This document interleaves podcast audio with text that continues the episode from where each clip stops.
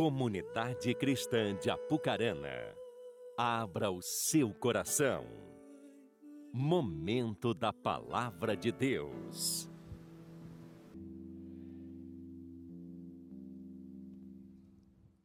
Deus quer falar com você nessa noite.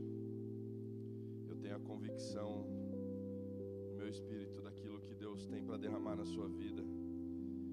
E pensando que hoje estivemos aqui pela manhã também ministrando essa palavra, eu quero profetizar em nome de Jesus que aquele mesmo ambiente que estava aqui de manhã esteja agora, no poderoso nome de Jesus. Você crê nisso? Diga amém.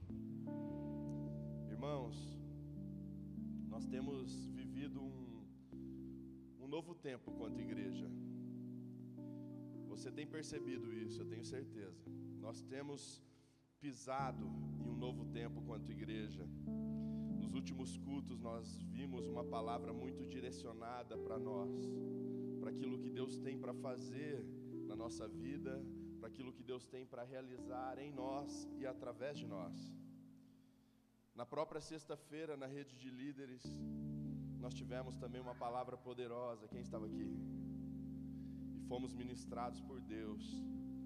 Aprendemos com a história do povo de Israel que foi liberto do Egito, passou pelo período no deserto, mas chegou um dia em que eles pisaram em Canaã, a terra prometida, uma terra de fartura, de prosperidade, uma terra onde eles poderiam agora criar a sua identidade.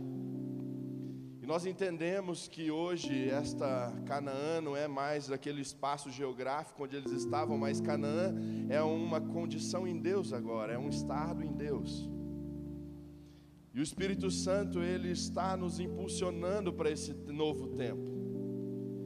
Quanto igreja, mais uma vez vou falar, você já escutou outros pregadores dizendo isso, mas fomos privados de, alguma de algumas coisas por, algum, por dois anos. Fomos limitados, até mesmo para nossa segurança, e não e nesse tempo avançamos, nesse tempo crescemos para a glória de Deus, mas nesse tempo também nós tivemos que reduzir a marcha. Porém, esse outro, o novo tempo, chegou. E nós agora, de forma mais efetiva, mais intensa, nós temos uma responsabilidade quanto igreja muito grande. Os filhos de Deus, espalhados por toda a terra, têm uma responsabilidade muito grande neste novo tempo de buscar, pregar o Evangelho, de avançar, de conquistar, de voltar a viver realidades que nos foi privada, mas agora é o tempo de voltar a viver estas realidades. Mas, pensando em tudo isso, pensando nesse novo tempo, disse aqui de manhã que não ia contar esse testemunho à noite, mas não teve jeito ali, vou ter que falar. Na sexta-feira, rede de líderes, eu estava dobrado meu joelho ali, chorando na presença de Deus, e eu tive uma visão. E você vai me ver dizer isso poucas vezes aqui, porque eu trato isso com muito temor meu coração, com muita seriedade. E eu vi este altar pegando fogo eu compartilhei com o nosso pastor. Eu via nitidamente as chamas pegando fogo neste lugar, e eu então comecei a orar a Deus e falar: Deus, me dê discernimento disso. Me dê discernimento, se este é o novo tempo, o Senhor me mostrou isso, então me dê discernimento para que eu entenda aquilo que o Senhor quer transmitir para a tua igreja. Que Deus me deu um texto que está em Jeremias 33, verso 3, não precisa abrir a sua Bíblia. Vou ler apenas um versículo que diz assim: Clama a mim e responder-te-ei e anunciar-te-ei coisas grandes e firmes que não sabes. Clame a mim e responder-te-ei e anunciar-te-ei coisas grandes e firmes que não sabes. Irmãos, você que gosta de um tema para ministração, o tema dessa ministração é a oração, a base da igreja. E talvez você possa me questionar, mas Saulo, a palavra é a base de tudo na nossa vida da igreja? Sim. Deus dá tanta primazia para a palavra dele, que ele nos comissiona a orar, até mesmo antes de ler as Escrituras. Deus dá tanta importância para a palavra dele, que ele nos leva a orar antes de preparar um sermão como esse. antes de ministrar uma palavra, porque nós precisamos do poder do Espírito Santo para que essa palavra seja revelada a nós, para que nós entendamos esta palavra, e tão quanto para que a gente ministre ela para outras pessoas. Então, baseado nisso, e naquilo que Deus tem preparado, irmãos, para os filhos de Deus neste novo tempo, neste lugar onde nós estamos pisando, eu quero deixar um fundamento para você, talvez o maior e o mais importante fundamento da vida de um cristão, que é a oração. Não existe cristianismo sem oração. Não existe uma vida cristã sem oração, não existe famílias fortes sem oração. Não existe igrejas vivas sem oração.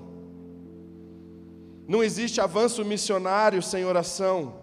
Não há poder espiritual sem oração. A oração é o oxigênio da igreja. A oração é a evidência de que eu e você nascemos de novo, de que nos tornamos crentes maduros na fé. A oração é aquilo que nos leva a desfrutar desta grandeza e deste poder de Deus que é derramado sobre nós. E somos revestidos deste poder quando nós oramos. quando eu olho para a Bíblia, de Gênesis a Apocalipse, eu vejo o povo de Deus orando por toda ela. Quando nós olhamos para Abraão, nós vemos Abraão orando pelo seu sobrinho Ló, que morava em uma cidade, em Sodoma. E Deus destruiria Sodoma e Gomorra, porque aquela cidade se entregou ao pecado, se entregou a tudo aquilo que não presta, à desgraça. E então nós vemos que Deus salva Ló, através da oração de seu tio. Ou seja, a oração ela produz salvação e livramento. Nós vemos Jacó no vale de Jaboque, aos 91 anos de idade, tendo uma experiência tão profunda com Deus.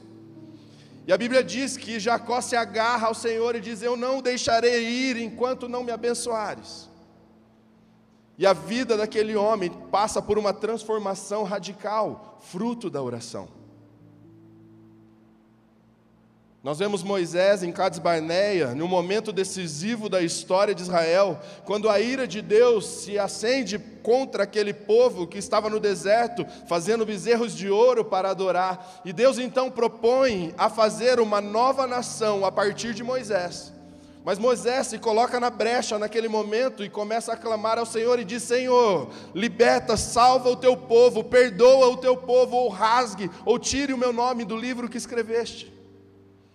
E nós vemos que Deus então ouve Moisés e perdoa aquela nação.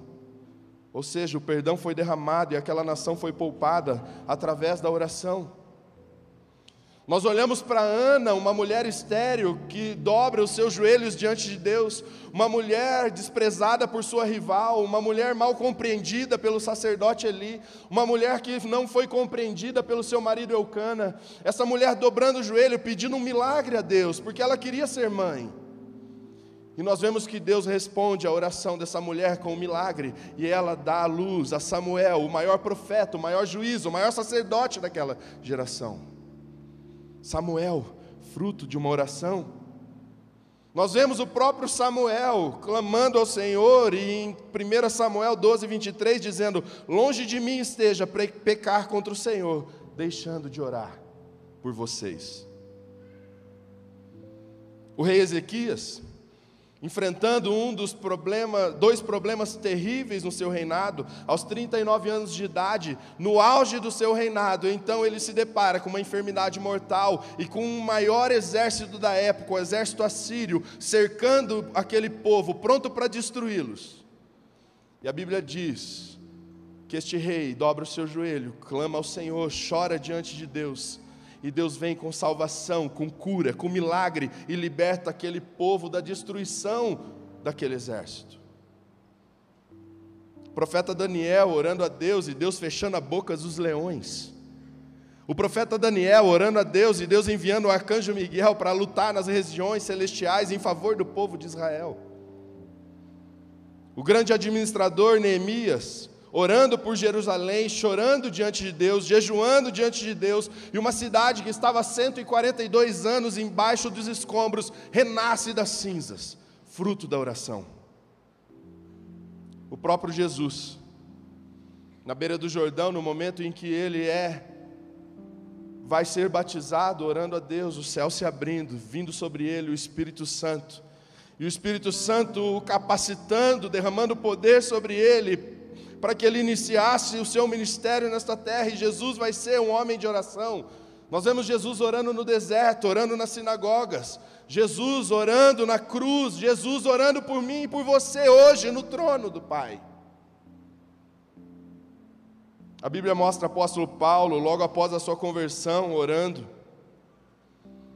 E ele ora nas praias, ele ora no deserto, ele ora nas sinagogas. Em Efésios 3,14 diz: Por esta causa eu me ponho de joelhos diante do Pai, o maior teólogo da história, um homem de oração, comprometido com a oração. Vejo Cornélio, um soldado gentil, não era salvo, não conhecia Jesus Cristo mas orando a Deus, clamando a Deus, e a Bíblia diz que as esmolas dele subiram ao Senhor, a oração dele subiu a Deus. E ele então é orientado a buscar Pedro, que estava em Jope, para que Pedro viesse à casa de Cornélio pregar o evangelho. Pedro vem, pega o evangelho, aquela família é salva, e uma obra nos gentios começa a partir da vida de Cornélio, da família de Cornélio, fruto da oração.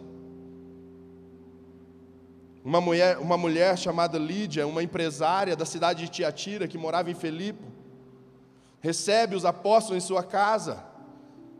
Ali há salvação e ali existe uma reunião de oração na casa daquela mulher com os seus irmãos e a primeira igreja estabelecida na Europa através dessa família, fruto de uma oração.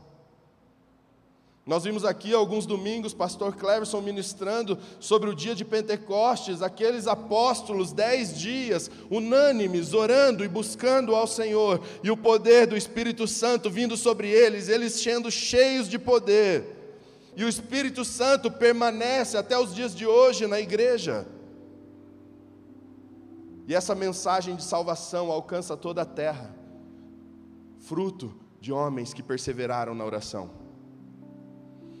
Nós vemos, irmãos, irmãos crentes, durante toda a história, os pais da igreja orando, os avivalistas orando e sendo impactados por um tempo de cura, de milagre, de sinais, e estes, e estes sinais que, que continuaram ecoando durante toda a história, de gerações em gerações, e hoje podemos ler nos livros e ficar maravilhados com tudo aquilo que Deus fez naqueles tempos de avivamento, fruto de homens e mulheres que perseveravam na oração.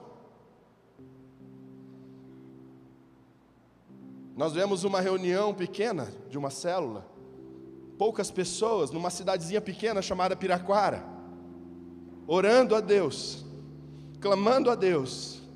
E a cada dia que passa, aquele povo, Deus ia acrescentando aqueles que iam sendo salvos neste lugar. E hoje existe lá uma cidade que tem uma igreja, comunidade cristã de Piraquara, fruto de pessoas que oravam e que buscavam a presença de Deus e que criam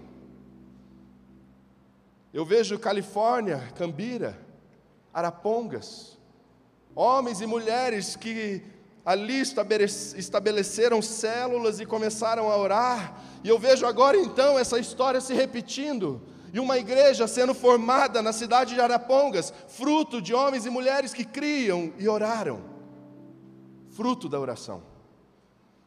Eu vejo aqui, irmãos, de segunda a sexta-feira, às seis e meia da manhã, que vai mudar para sete horas, né? Homens e mulheres passando por este lugar de manhã, antes de ir trabalhar, orando a Deus, chorando ao Senhor, derramando as suas lágrimas e pedindo: Senhor, derrama do seu poder sobre a tua igreja, derrama do seu poder sobre a vida daqueles que ministram, sobre a vida daqueles que entenderam o chamado, pessoas orando e clamando, e nós, quanto igreja, pisando em um novo tempo, fruto de homens e mulheres que oram. O poder da oração. Então, baseado nisso, eu quero deixar alguns princípios para nós, para que a gente caminhe nesse novo tempo e nessa realidade. E o primeiro deles é que a igreja cristã recebe poder do Espírito Santo através da oração. Atos 4, versículo 31 diz: Depois de orarem, tremeu o lugar que estavam reunidos. Todos ficaram cheios do Espírito Santo e anunciavam corajosamente a palavra de Deus. Irmãos, esta palavra corajosamente, anunciavam corajosamente a palavra de Deus. Isso é algo que me impactou muito, porque aquele povo não tinha liberdade para anunciar. Eles foram perseguidos e mortos pelo Evangelho, por causa do Evangelho, por causa do amor que eles tinham a Cristo. Então aqui a Bíblia nos ensina que eles oravam e buscavam e clamavam ao Senhor. E o Senhor acrescentava coragem para que eles enfrentassem essas lutas e pregassem o Evangelho. Nós precisamos deste poder, irmão. A igreja cristã ela não pode avançar, crescer sem o poder e a capacitação do Espírito Santo. A obra missionária, ela não acontece sem essa capacitação do Espírito Santo. A obra missionária, ela começa nos joelhos que se dobram e clamam ao Senhor. E ela é completa então nos bolsos daqueles que contribuem, nos pés daqueles que se vão, mas tudo começa na oração, em um povo que ora e que busca a presença de Deus. Evidência dessa verdade está em Atos capítulo 1, verso 8, que diz: Mais receberão poder do Espírito Santo quando descer sobre vocês, e serão minhas testemunhas. Mas receberão poder do Espírito Santo descer sobre vocês, quando o Espírito Santo descer sobre vocês. E então serão minhas testemunhas, Jerusalém, na Samaria, toda a Judéia e até os confins da terra. Ou seja, tudo começa ali, existe uma ordem e o começo é na oração. A igreja precisa fazer a obra de Deus, mas a igreja precisa ser capacitada por esse poder que vem do céu. Precisa ser revestida, e o revestimento de poder nós só recebemos com a oração. Os discípulos obedeceram essa ordem, eles esperaram, eles clamaram, e então eles foram revestidos de poder. E ao sair daquele lugar, Pedro vai e prega a palavra de Deus, e a Bíblia diz que três mil homens se convertem ao Evangelho, a Cristo.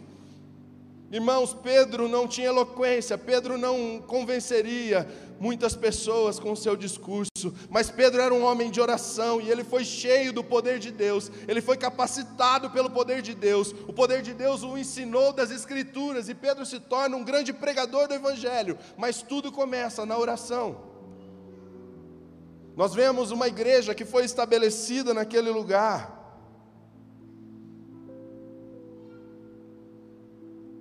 Uma igreja que foi formada naquele lugar em Atos 6, versículo 4, mostra uma importante decisão dos apóstolos. Porque a igreja estava enfrentando então um problema, havia enfrentado um problema terrível com aquele casal hipócrita, Ananias e Safira. O inimigo tinha entrado na igreja e eles discernem aquele momento com oração. Agora a igreja está passando por um outro problema, um problema social. As viúvas dos helenitas estão sendo esquecidas nas distribuições diárias das suas necessidades. Mas ao invés dos apóstolos se juntarem e falarem: olha, vamos redobrar a nossa força, vamos fazer para que elas não fiquem esquecidas, vamos, não, eles dizem a palavra de Deus que vamos consagrar homens cheios do Espírito Santo, cheios de sabedoria, cheios de fé para esse ministério, enquanto a nós nos dedicaremos à oração e à pregação da palavra. Eles discernem aquele momento com muita oração. O segundo ponto é que a oração ela é a base do avivamento da igreja. Nós queremos avivamento, e como eu disse aqui no começo, quando nós lemos as, os avivamentos da história, aquilo nos preenche, enche o nosso coração de, de alegria, de expectativa e nos leva a querer viver este avivamento. E nós ficamos maravilhados com os sinais, nós ficamos maravilhados com os milagres que aconteceram. E os avivamentos trouxeram marcas que, como eu disse, ecoaram por todas as gerações.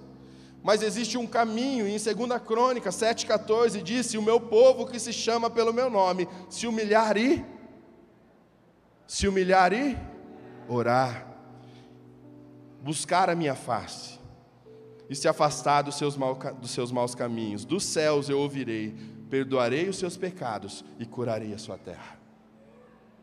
Se o meu povo se humilhar e orar, Um outro exemplo está em Isaías 44, verso 3, que diz: Porque derramarei água sobre os sedentos, rios sobre a terra seca, derramarei o meu espírito sobre tua posteridade, a minha bênção sobre os teus descendentes. Ou seja, quando Deus manda água, Ele manda água sobre os sedentos. Ele manda água sobre a terra seca, ele derrama do espírito dele sobre uma igreja que tem sede dele, que ora por isso, que clama isso que quer viver esta intensidade do poder de Deus. Uma igreja que ora, uma igreja que tem sede de Deus, e Deus envia o seu poder sobre ela. Quantos aqui já ouviram falar do Clube Santo? Pega sua mão. Já ouviram? Clube Santo, um, um grupo de jovens que estudava na cidade de Oxford, na Inglaterra, em 1739. E a Inglaterra estava sendo varrida por um ateísmo. A Inglaterra vivia um tempo de frieza espiritual. Pregadores com sermões mornos pregavam para plateias cada vez mais dispersas e cada vez mais vazias. E Deus levantou um grupo de jovens para orar e clamar por este avivamento, jovens que estavam estudando teologia nesta faculdade. E diz a história que no primeiro dia do ano de 1739, John e Charles Wesley, George Whitefield e mais quatro irmãos estavam no seu momento, partilharam da ceia no primeiro dia do ano, e às três horas da madrugada eles foram visitados por este poder. E o poder de Deus tocou a vida destes jovens, e eles então se dobraram diante do Senhor. Uns choravam na presença de Deus com os seus rostos no chão, outros gritavam e gritavam de alegria, mas independente de como Deus se manifestava na vida deles, ali estava a presença de Deus. E aqueles jovens foram impactados pelo Senhor, impactados por aquele momento, e um mês depois, George Whitterfield, eu acho que é isso, esse homem, ele estava pregando para milhares e milhares de pessoas com apenas 22 anos. Três meses depois, John Wesley pregava para quase 20 mil pessoas que foram se acrescentando, chegando a 20 mil pessoas. E os irmãos daquela época, os mais ricos, chegavam nos seus coches, ou coches, não sei como é que fala, uma carruagem com quatro rodas puxada por cavalo outros chegavam nos seus cavalos e outros ainda subiam na árvore para escutar a palavra da verdade. 20 mil pessoas rendidas a Jesus Cristo, porque um grupo de jovens dobrou seu joelho e clamou, clamou e clamou, e Deus derramou do seu poder sobre aquele lugar, e um avivamento varreu a Inglaterra. Vemos a igreja do tabernáculo no século XIX, Charles Spurgeon, pregava de domingo a domingo para 12 mil pessoas no salão. E um dia chegaram diante de Charles Spurgeon e perguntaram: Viu, qual é o segredo de você ter 12 mil pessoas aqui todo domingo, escutando você pregar essa palavra? E ele respondeu: É porque nessa igreja existe uma usina de poder porque nessa igreja, todas as segundas-feiras, existe um povo que está lá clamando ao Senhor, buscando ao Senhor, clamando a presença e pedindo para que este poder seja derramado sobre a igreja. Todos os cultos, enquanto eu estou aqui pregando a palavra de Deus, aqui embaixo onde nós estamos, existe um grupo de homens e mulheres que estão clamando para que o poder de Deus seja derramado sobre a igreja. E estes sinais e essas histórias nos acompanham elas edificam a nossa fé, elas nos inspiram, homens e mulheres que oram, que entenderam essa verdade. E quando te perguntarem, olha o que está acontecendo na CCA, o que está acontecendo com aquele povo que fazia três, quatro encontros por ano e agora eles estão fazendo um encontro por mês? O que está acontecendo que o povo entra naquele lugar e sai curado? O que está acontecendo que os irmãos estão se arrependendo, confessando os seus pecados? O que está acontecendo que está sendo acrescentado os irmãos naquele lugar? Nós dizemos, porque aqui existe um povo que ora.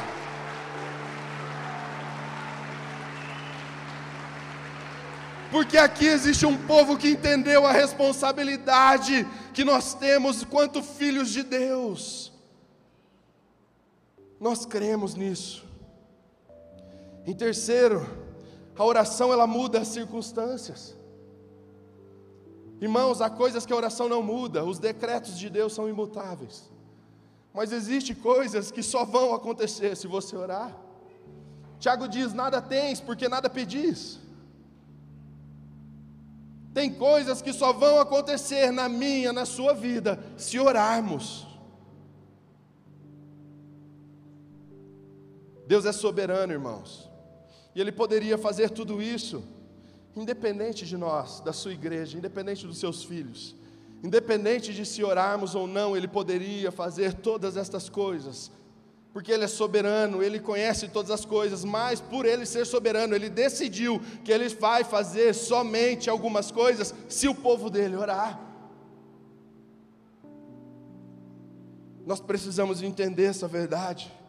Ele conhece, irmãos, as palavras que vão sair da tua boca, as que estão aí no seu coração, e antes mesmo de você dobrar o seu joelho, o nosso Senhor já sabe aquilo, até mesmo que você vai orar. Mas talvez Satanás venha e coloque agora uma semente maligna na tua cabeça, dizendo: Mas então por que eu preciso orar? Se ele já sabe da minha vida, se ele já sabe o que eu preciso, se ele já sabe das minhas necessidades, eu te digo: Deus não responde à necessidade, ele responde à fé dos filhos dele. Deus responde à fé de um povo que ora. Ele quer ouvir você orar. Eu vou te dar um exemplo em Moisés, em Êxodo 17. Israel estava enfrentando uma batalha terrível contra os seus inimigos, e a Bíblia diz que quando Moisés estava com as mãos erguidas, o povo prevalecia e vencia as lutas. Mas quando Moisés abaixava as mãos, cessando a oração, o povo então começava a ser derrotado pelos seus inimigos. Enquanto você ora, irmãos, Deus lhe dá vitória sobre os seus inimigos. Enquanto você ora, Ele te dá uma saída. Enquanto você ora, Ele te responde. Enquanto você ora, Ele derrama poder sobre a tua vida. Enquanto você ora, a sua casa prevalece e fica de pé. Enquanto você ora, meus irmãos, Deus vem com um socorro. Enquanto você ora, há salvação na sua casa. Enquanto você ora, o impossível de Deus, o impossível que está diante de você, ele se torna possível porque a mão daquele que tem todo o poder em suas mãos é estabelecido sobre a sua vida. E o milagre acontece, e o impossível acontece. Quarto ponto, a oração nos capacita para viver os dramas da nossa vida. Eu não sei que tipo de drama você enfrenta. Eu não sei. O que eu sei é que todas as vezes que nós que a gente vem para um lugar como esse para escutar a palavra, normalmente o nosso coração já vem cheio de de entregas para o Senhor e dizer: Senhor, está aqui os meus dramas, as minhas dificuldades, os meus sonhos, e não tem problema nenhum, Deus nos ensina e nos incentiva a isso. Mas Deus conhece o seu coração. E quando nós oramos, nós somos capacitados para enfrentar estes dramas, para enfrentar estas lutas, ainda que elas sejam terríveis, difíceis ou impossíveis aos teus olhos.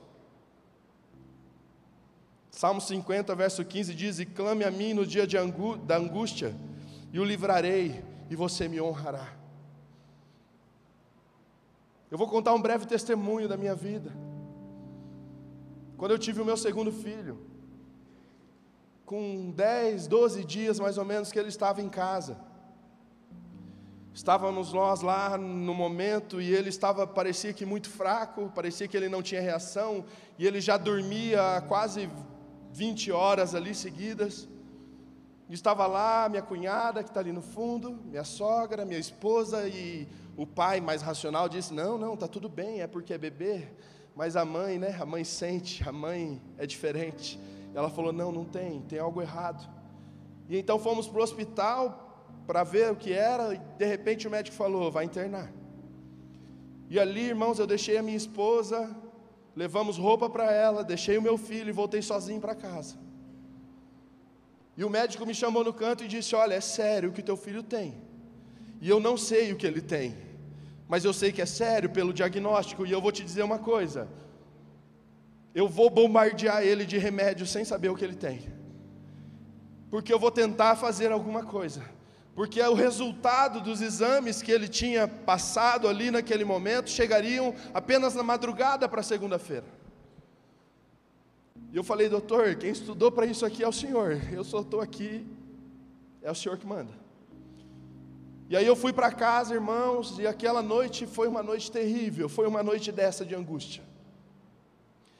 Mas a história é que quando nós passamos, se, se formou uma UTI naquele lugar, e dia após dia, meu filho estava ali, cheio de tubos enfiados, e cada dia que passava parecia que aquilo nos matava mais. Uma angústia tinha tomado conta do nosso coração. A Suelen, com muito mais fé que eu, ela acreditava muito mais que eu. E ali, meus irmãos, passamos dias difíceis, era aniversário do meu outro filho.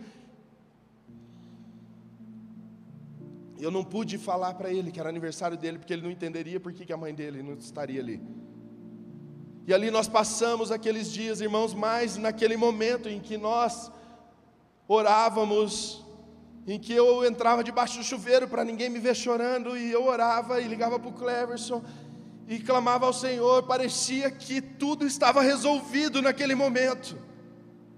Parecia que meu filho estava comigo, porque algo sobrenatural tomava conta do meu coração. Fruto da oração, o Senhor vinha ao nosso socorro. E o milagre de Deus aconteceu. O médico que entrou naquele lugar e encontrou a Suelen, minha sogra, orando, clamando a Deus. E esse médico então foi impactado por aquele momento e ele falou assim: Olha, eu, eu, eu sou um crente que, que não estou mais no caminho de Deus, mas, mas Deus me deu um propósito quando eu me tornei médico, em que eu pegaria cada criança no parto e consagraria ao Senhor, e ele foi lembrado desse propósito. E Deus moveu e o milagre aconteceu, mas o alcance de Deus foi muito além daquilo que nós podíamos olhar. Talvez um exemplo mais intenso de um homem angustiado, talvez o, o, drama maior que um homem poderia enfrentar nesta vida foi por mim e por você. Estava lá Jesus diante dos discípulos, anunciou a nova aliança, partiu, partiu o pão, o cálice, deu aos discípulos, cantaram um hino. Jesus sabia que naquela noite ele seria traído. E Jesus então vai com os seus discípulos ali para o Getsemane, e ele deixa oito dos seus discípulos de lado e entra no jardim com Pedro, com Tiago e com João. E Jesus estava angustiado porque ele sabia tudo que ele iria passar. Mas então ele chega diante desses discípulos mais chegados e ele abre o coração para esses discípulos e diz: Olha, a minha alma está profundamente angustiada. A minha alma está a ponto de morrer, fiquem aqui comigo. E a Bíblia diz que deixa esses três discípulos ali, e ele entra um pouco mais adiante no jardim, e ali ele dobra o seu joelho, e ali ele chora na presença de Deus, e ali ele clama ao Senhor, e ali ele lava aquele lugar com as suas lágrimas. E ali ele faz isso uma vez, duas vezes, três vezes, angustiado, sabendo tudo aquilo que ele enfrentaria no ápice da sua agonia, ele chega a suar sangue naquele momento. Mas, irmãos, algo sobrenatural novamente acontece, fruto da oração, porque quando este Jesus se levanta daquele lugar, ele se levanta forte, ele se levanta poderoso, ele se levanta e a angústia tinha ido embora. E então ele chega, chega soldados totalmente armados para prender, e ele diz: Olha, quem que vocês vêm prender? É Jesus o Nazareno, eu estou aqui. E aqueles soldados caem por terra, forte como uma rocha. Ele enfrenta, enfrenta o sinédrio, cuspindo na cara dele, apanhando, mas firme como uma rocha. Ele enfrenta próprio, os próprios romanos, Pilatos, com a sua covardia, firme como uma rocha. Ele agora está caminhando pelas ruas da cidade. Ele encontra mulheres chorando por ele. Ele fala: Para de chorar por mim. Por que, que vocês estão chorando por mim? Chore por vocês. Chore por Jerusalém. Porque ele estava ali firme como uma rocha. Ele enfrenta a cruz firme como uma rocha. E ele transforma aquele palco de horror no palco da glória de Deus e da minha e da sua salvação. A angústia havia ido embora, fruto da oração. Oração. A oração te livra, irmão, no dia da angústia. Ela traz um milagre sobre a tua vida. E agora eu volto a te perguntar o que, que você precisa, filho. Quais são os seus dilemas? O que, que está diante de você? É um milagre que você precisa? É uma cura?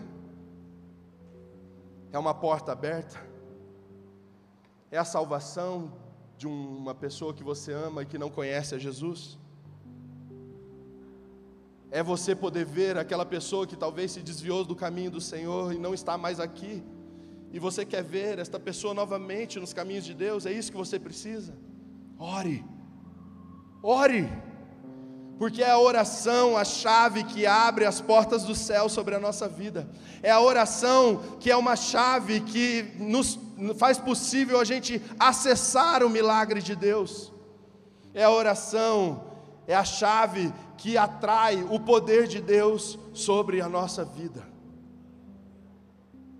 Tudo começa na oração. Eu gostaria de convidar, mesmo sentados, eu quero te convidar a fechar os seus olhos por um instante. Mesmo sentados, feche seus olhos. Porque, irmãos, como eu disse no começo desse, dessa ministração, o mesmo ambiente que estava aqui na parte de manhã é o que está aqui agora. O mesmo Jesus que estava aqui de manhã é o mesmo Jesus que está aqui agora. E esse poder, irmão, que vai te capacitar que vai trazer refrigério para sua alma, que vai trazer o milagre que você precisa. Este poder que vai tocar o teu coração agora neste momento é o poder que vai te impulsionar e te levar a viver este novo tempo que está diante de nós enquanto igreja. É este poder que será derramado sobre nós, que vai nos levar a acessar os milagres do Pai é este poder que nos convence de chegar diante dos nossos líderes, dos nossos pastores e dizer: Pastor, eu pequei, Pastor, olha, eu, eu abro o meu coração, eu faço isso, eu quero me libertar, me ajuda, ora por mim. É esse poder de Deus que faz a gente olhar para o irmão que está lá fora o irmão que não conhece a Jesus e fala: ah, Eu vou fazer de tudo para que este homem, para que esta mulher, para que este jovem, ele esteja aqui no altar de Deus, porque Deus ama ele, e então eu amo ele também. O poder de Deus quer te tocar, meu querido. Ele quer te levar a viver estas experiências sobrenaturais em que eu falei para você. Mas antes de orarmos, eu quero te dizer específico para você que precisa de uma cura. Essa palavra ela é respaldada pelo poder de Deus e o nome de Jesus vai ser glorificado na cura que você vai receber agora. Então eu quero que você agora que precisa desta cura, coloque as mãos, se você pode, sobre essa enfermidade. Com fé no coração. Não fique olhando para mim, esperando que eu vou fazer algo por vocês. Jesus Cristo que tem a cura nas mãos. Coloque as mãos com fé no seu coração agora.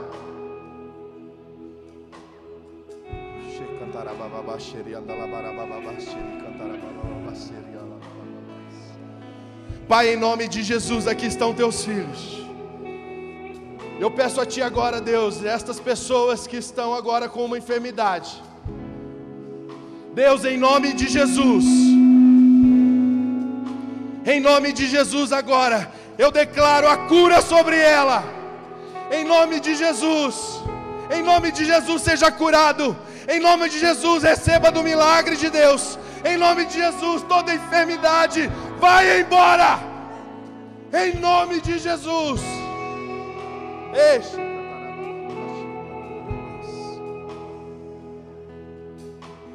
Em nome de Jesus.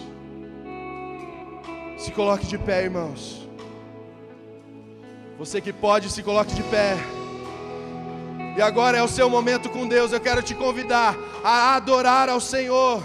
E o poder dele vai te visitar de forma tão especial, única, pessoal, e ele quer falar ao seu coração. Adore a ele de todo o seu coração.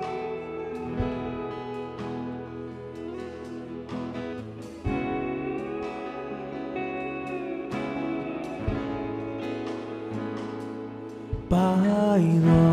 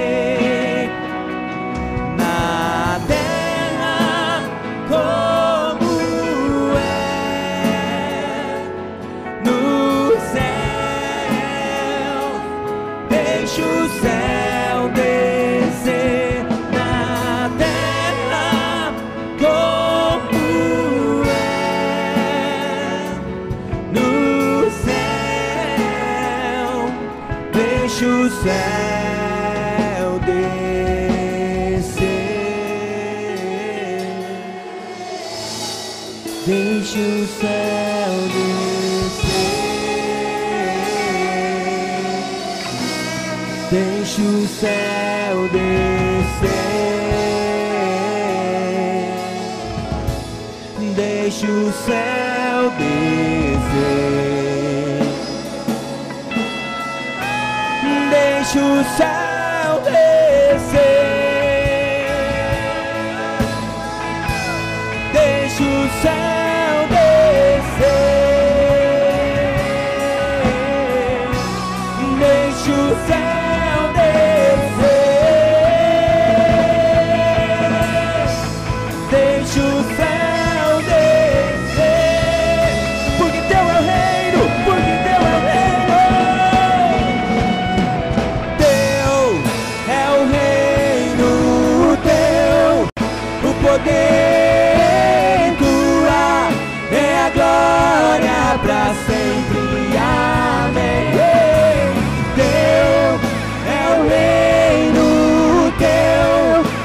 poder.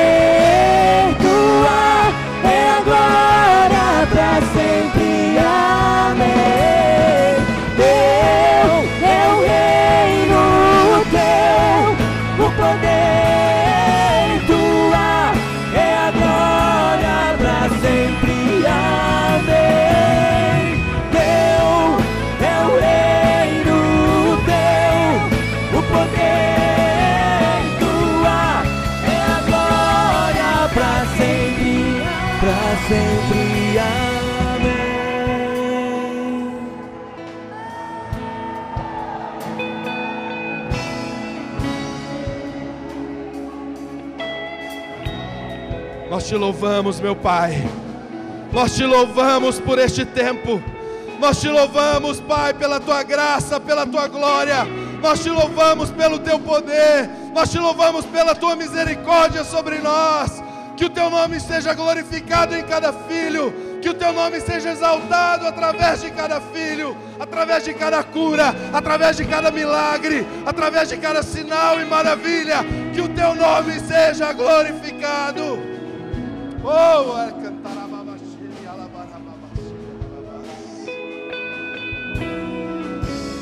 Ah, Deus.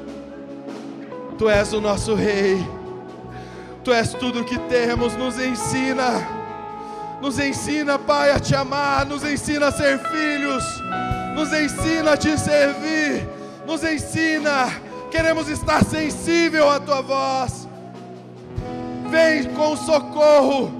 Vem, ó Deus, sobre aqueles que estão angustiados sobre aqueles, ó Deus, que precisam do milagre, sobre aqueles, ó Deus, que estão sofrendo. Vem com refrigério em suas almas. Vem sobre nós, ó Deus. Vem sobre nós neste novo tempo. Pai, traga aqueles que não te conhecem. Nós profetizamos a cura, o milagre. Nós profetizamos a multiplicação. Nós profetizamos, Pai, que cada célula, cada filho, Pai seu, seja um canal da tua presença. Aleluia. Hosana, Hosana,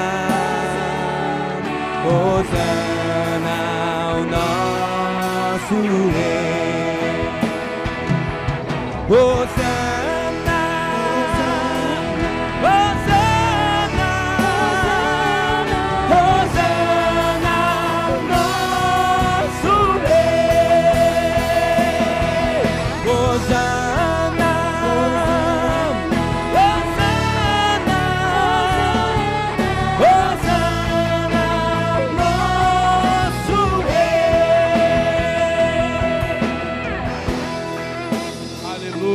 Aleluia.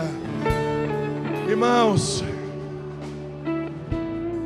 eu quero agora que você tire aí a força lá de dentro, lá de dentro, sabe? Calma, guarda. Eu quero aquela força que vem lá de dentro. Tá guardada aí, eu sei. Eu quero que você agora exalte a esse rei com a sua melhor palma, o seu melhor brado de vitória. Que você glorifique a Ele, que você exalte a Ele de todo o coração.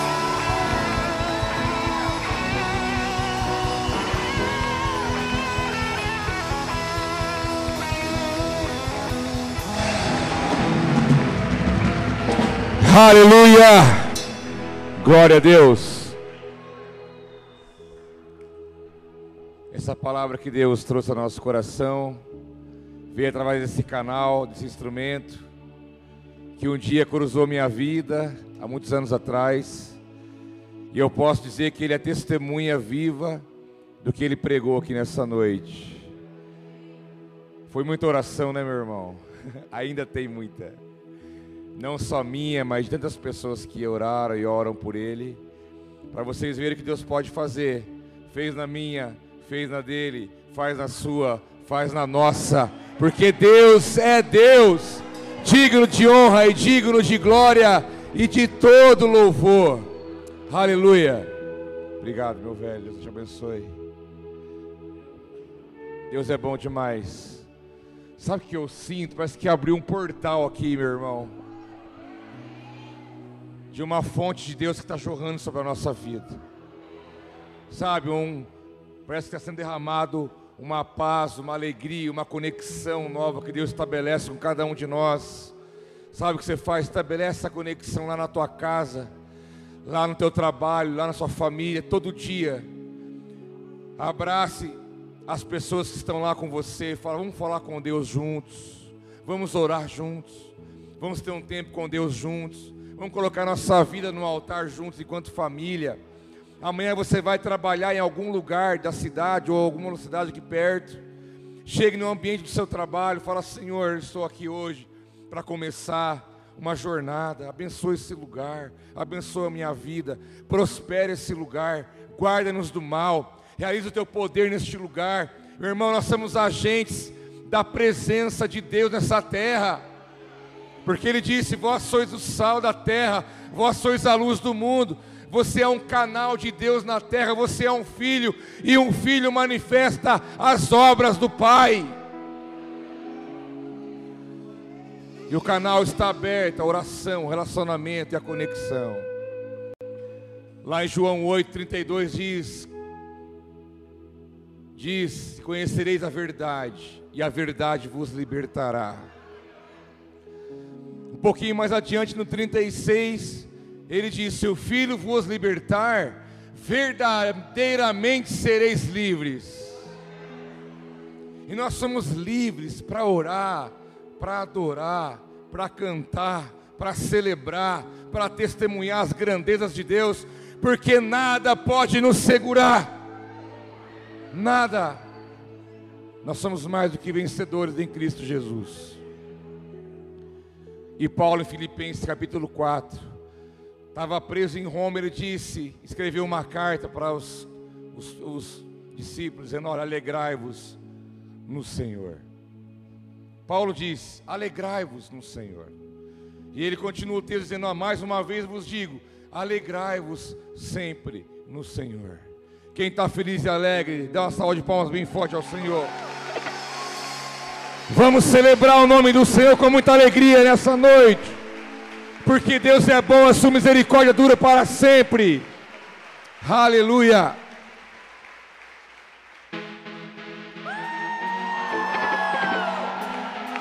Você é livre, você é livre para celebrar o nome do Senhor.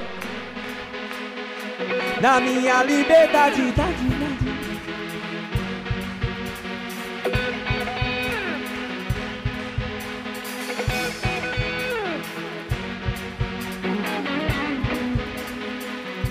Posso ouvir o som da liberdade vindo sobre nós, o som da vinda do Espírito em mim.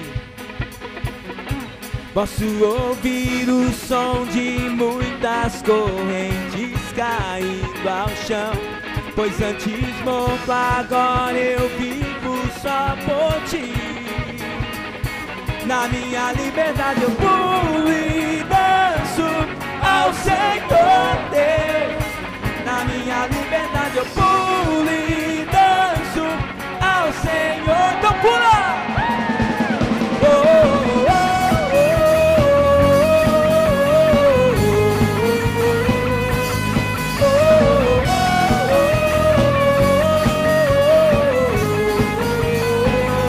Posso ouvir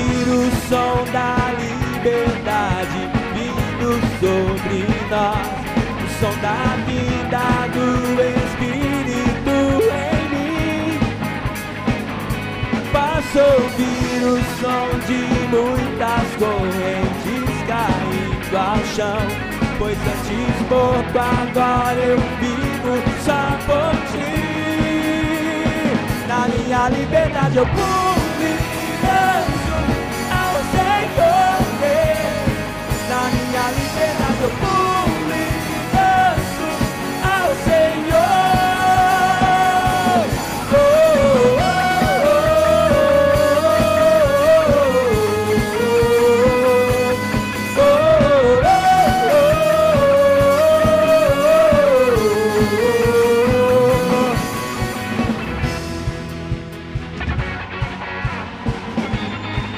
Aleluia.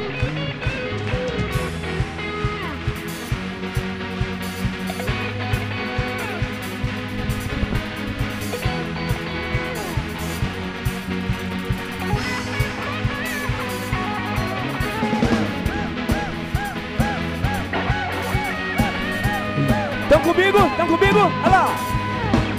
Agora livre sou, Cristo me libertou. Agora posso cantar aquela dor que eu tinha já passou. É uma nova história, Ele me deu vitória. Eu vou seguir com fé, eu sei no fim vamos se ver na glória. Não vou parar, eu vou gritar até o mundo me escutar. Não vou parar, não vou gritar até o mundo me escutar.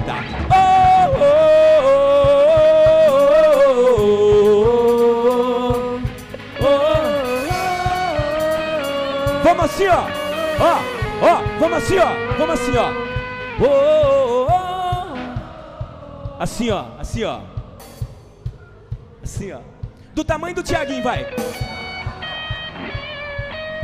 Preparado? Na minha liberdade eu pulo e danço ao Senhor Deus.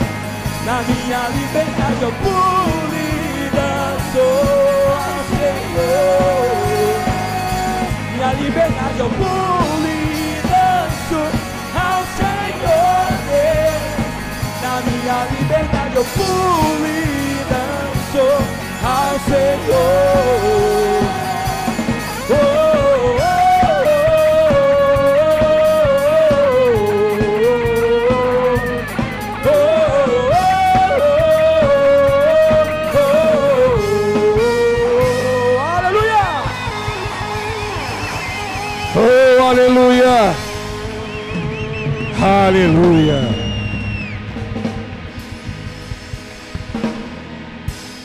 Louvado seja o nome do Senhor, porque na presença do Senhor, diz a palavra, há liberdade. Glória a Deus, põe a mão no teu coração. Pai, muito obrigado, Senhor, por essa noite especial. Obrigado, meu Pai, por esse dia, por esse fim de semana. Obrigado por cada um que está aqui. Obrigado por aqueles que estão cultuando conosco de algum lugar. Sabemos, meu Pai, que a alegria do Senhor é contagiante, a tua presença faz a diferença em nossa vida. Queremos levar a tua presença para todo lugar que nós formos, nossa casa, nosso trabalho, para as pessoas que usarem nosso caminho. Pois queremos te engrandecer, te glorificar e te exaltar. No nome de Jesus. Pai, obrigado, porque a tua graça nos basta. Só o Senhor pode fazer essa obra em nossos corações, em nosso meio. Guarda-nos do mal, nos dê a tua paz, a tua alegria, a tua provisão. Que, que possamos continuar firmes na tua presença, te adorando, te bendizendo e reconhecendo que só tu és, Senhor. Eu declaro uma boa semana para cada um que está aqui, as famílias presentes. Guarda-nos do mal e nos dê a paz. Nós oramos como igreja, te agradecemos em nome de Jesus. Dê mais uma vez um aplauso bem forte ao nome do Senhor. Aleluia, aleluia, aleluia. Dê um abraço a alguém que está perto de você. Deus te abençoe. Uma boa semana, shalom sobre a tua vida. Deus abençoe a todos em nome de Jesus.